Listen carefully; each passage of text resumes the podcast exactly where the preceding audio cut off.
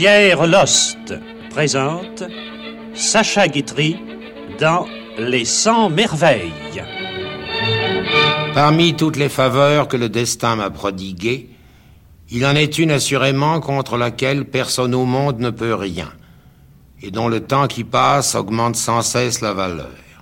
Cette faveur insigne est de celle dont on dit vous ne pouvez pas lui enlever ça. Et en effet, il y a une chose qu'on ne peut pas m'enlever, c'est d'avoir sauté sur les genoux de Tchaïkovski, d'avoir dormi dans les bras de Guy de Maupassant, d'avoir vu Oscar Wilde, d'avoir déjeuné cent fois peut-être à la gauche ou à la droite de Sarah Bernard. Je cite au hasard.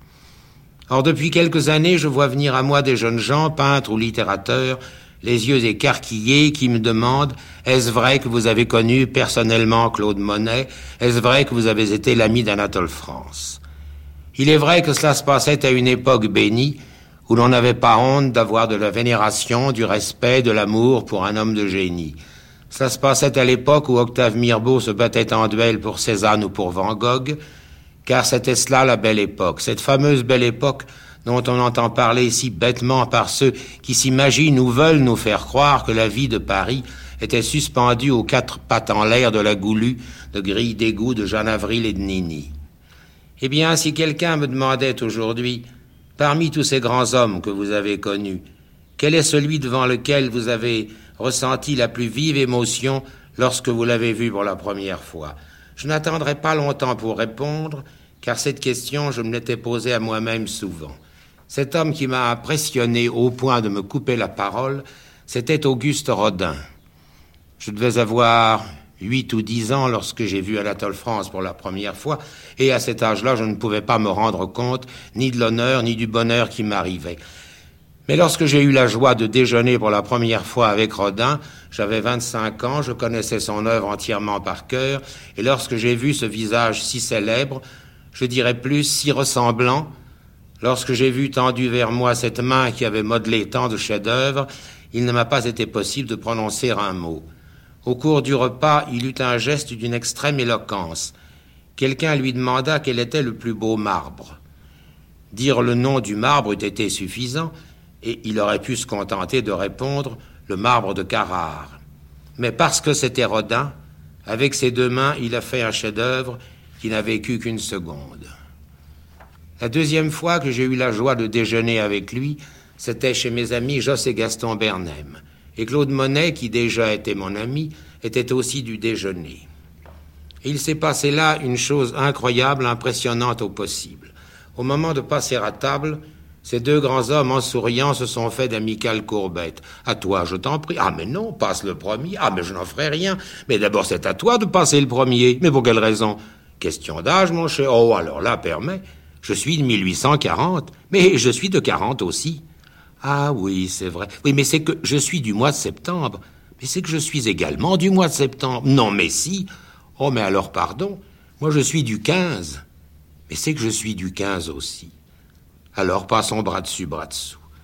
Or, il me semble bien qu'à aucune époque jamais, et que dans nul pays au monde que le nôtre, sont nés le même jour deux hommes de génie.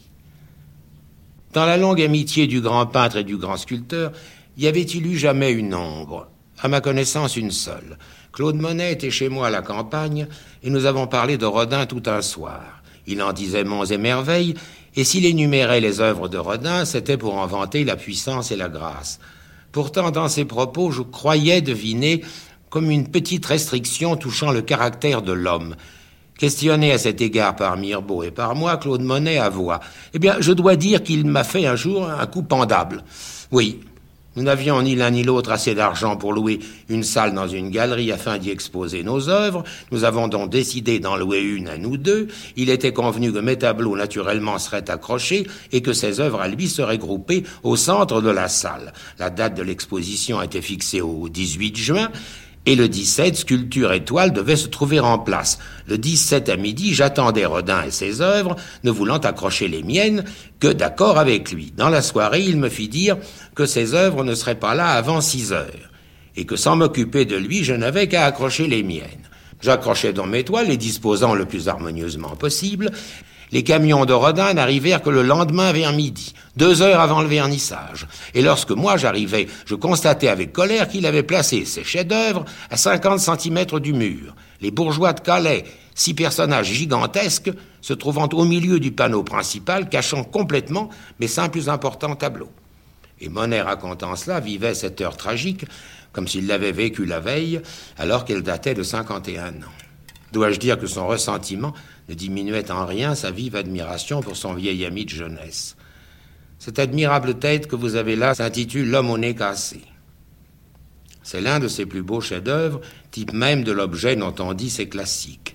Or, bien qu'il porte le nom de l'homme au nez cassé, c'est pourtant le buste de quelqu'un.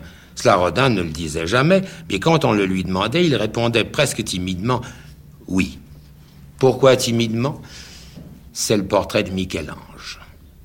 Et jamais Rodin n'aurait osé dire j'ai fait le buste de Michel-Ange. Le pape Benoît XV, bien conseillé, avait fait demander à Rodin de bien vouloir venir à Rome pour faire son buste. Ce souverain pontife était d'une très petite taille. Il était en outre légèrement bossu. Rodin partit pour Rome. Le pape le reçut aussitôt, il fit deux ou trois croquis du pape et dès le lendemain, il commença son buste. Pendant les premières heures, il ne manquait jamais de l'appeler à la troisième personne. Il disait Sa sainteté veut-elle bien tourner un peu la tête? Puis bientôt, pris par son travail, il se contentait de l'appeler tout court Sainteté. Sainteté, faites ceci, Sainteté, faites cela. Le troisième jour de pause, dans la fièvre du travail, le pape se tenant auprès de lui, Rodin lui dit brusquement Levez-vous.